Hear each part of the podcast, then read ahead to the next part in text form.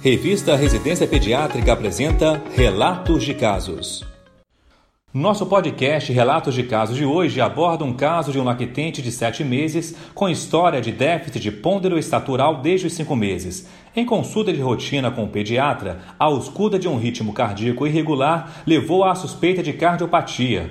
A história patológica pregressa não continha informações relevantes, esquema vacinal, história alimentar e desenvolvimento neuropsicomotor adequados à idade.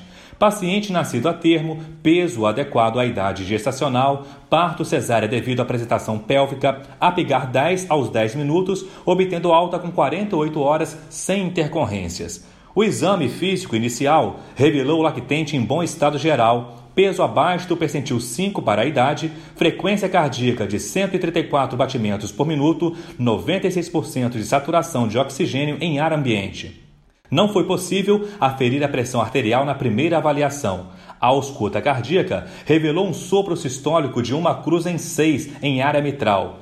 Palpava-se o fígado a 2 centímetros do rebordo costal direito. Não havia edema de membros e os demais aspectos estavam normais.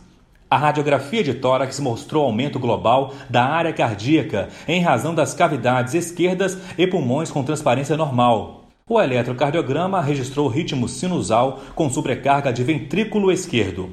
Havia alterações difusas da repolarização ventricular. O ecocardiograma indicou origem anômala da coronária esquerda a partir da pulmonar, acompanhados de miocardiopatia dilatada e disfunção sistólica moderada do ventrículo esquerdo, câmaras esquerdas aumentadas e insuficiência mitral importante.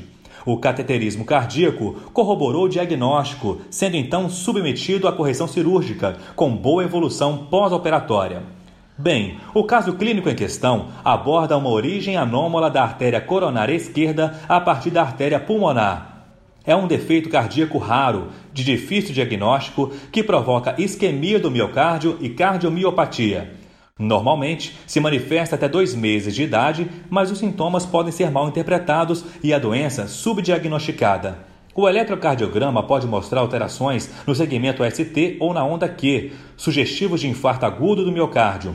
O diagnóstico pode ser feito por ecocardiograma bidimensional, com visualização direta da origem anormal da artéria coronária esquerda, associado ao estudo hemodinâmico. O tratamento é cirúrgico, com reimplante da artéria coronária na aorta e geralmente a evolução é satisfatória.